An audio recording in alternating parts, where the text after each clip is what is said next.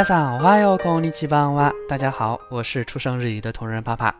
很多初学日语的小伙伴呢，经常会问到我一个问题，就是“咔、他”“啪”这三行假名是否会产生轻音浊化的现象？比如 d i s ka” 里面的 “ka” 应该读作嘎 d i s u a w a t a s i 里面的“他”应该读作哒 a w a t a s i 那我可以肯定的告诉大家啊。这种说法是错误的，并不存在什么清音浊化。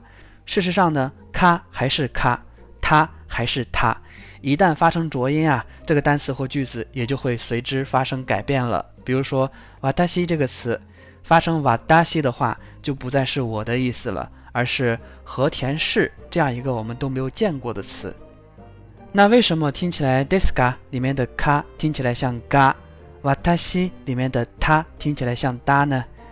我们中国人啊，在学习日语的时候，会用这样的一个概念来区分，那就是送气音和不送气音。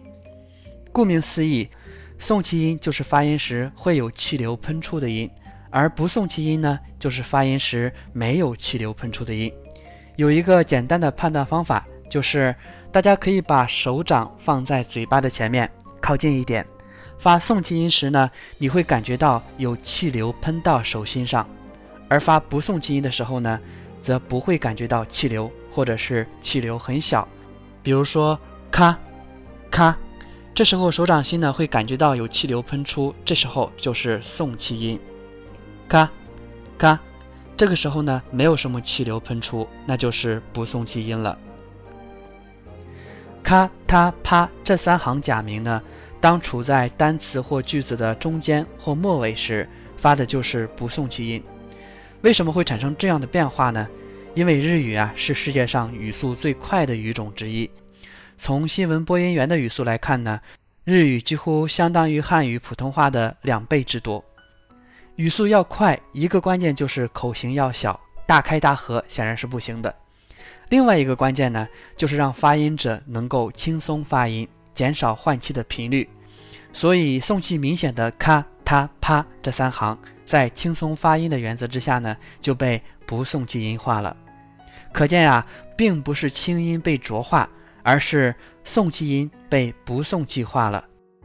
那么听起来呢，不送气音更像是介于轻音和浊音之间的一个发音。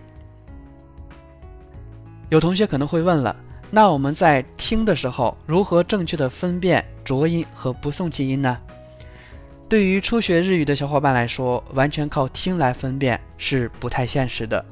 更为好用的方法呢，是在背单词的时候记住这个假名到底是咔还是嘎，是它还是哒，是啪还是吧。记住了，听起来自然也就不会错了，对吧？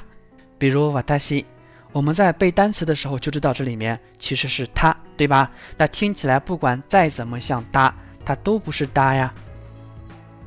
大家碰到的另外一个难点就是怎样正确的读不送气音呢？大家可以用上文提到的把手掌放到嘴巴前面的方法，尽量控制再发咔、他、啪这三行假名时的气流呼出，直到感觉不到有气呼到手掌心。而在初期啊，这实在是很难做到的。那么咱们就大胆的发送气音吧，比如说 d e s k a 发成 d e s k a w 发成 w a 西。起码是不会错的。接下来呢，我给大家准备了一些单词和句子，我们一起来练习一下。高加，高加，高加，高加，木器，木器，木器，木器，大松，大松，大松，大松。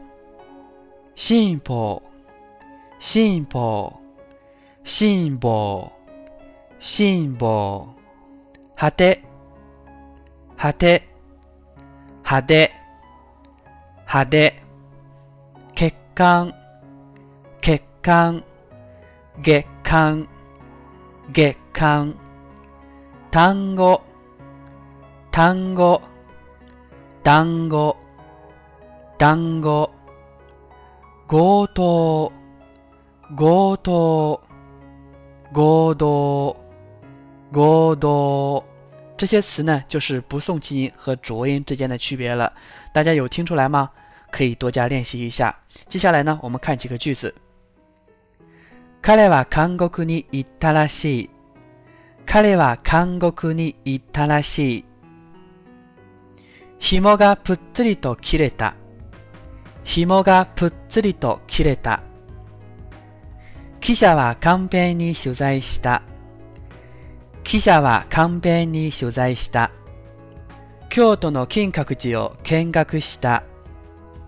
京都の金閣寺を見学した。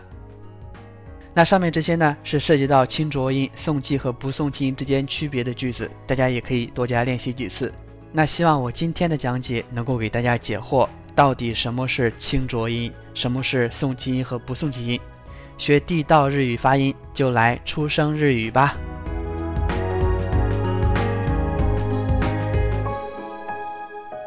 今天的节目到此就全部结束了。如果您喜欢这个节目的话，就请关注和转发一下吧。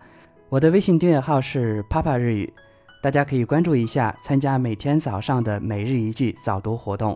我在这里等你到来。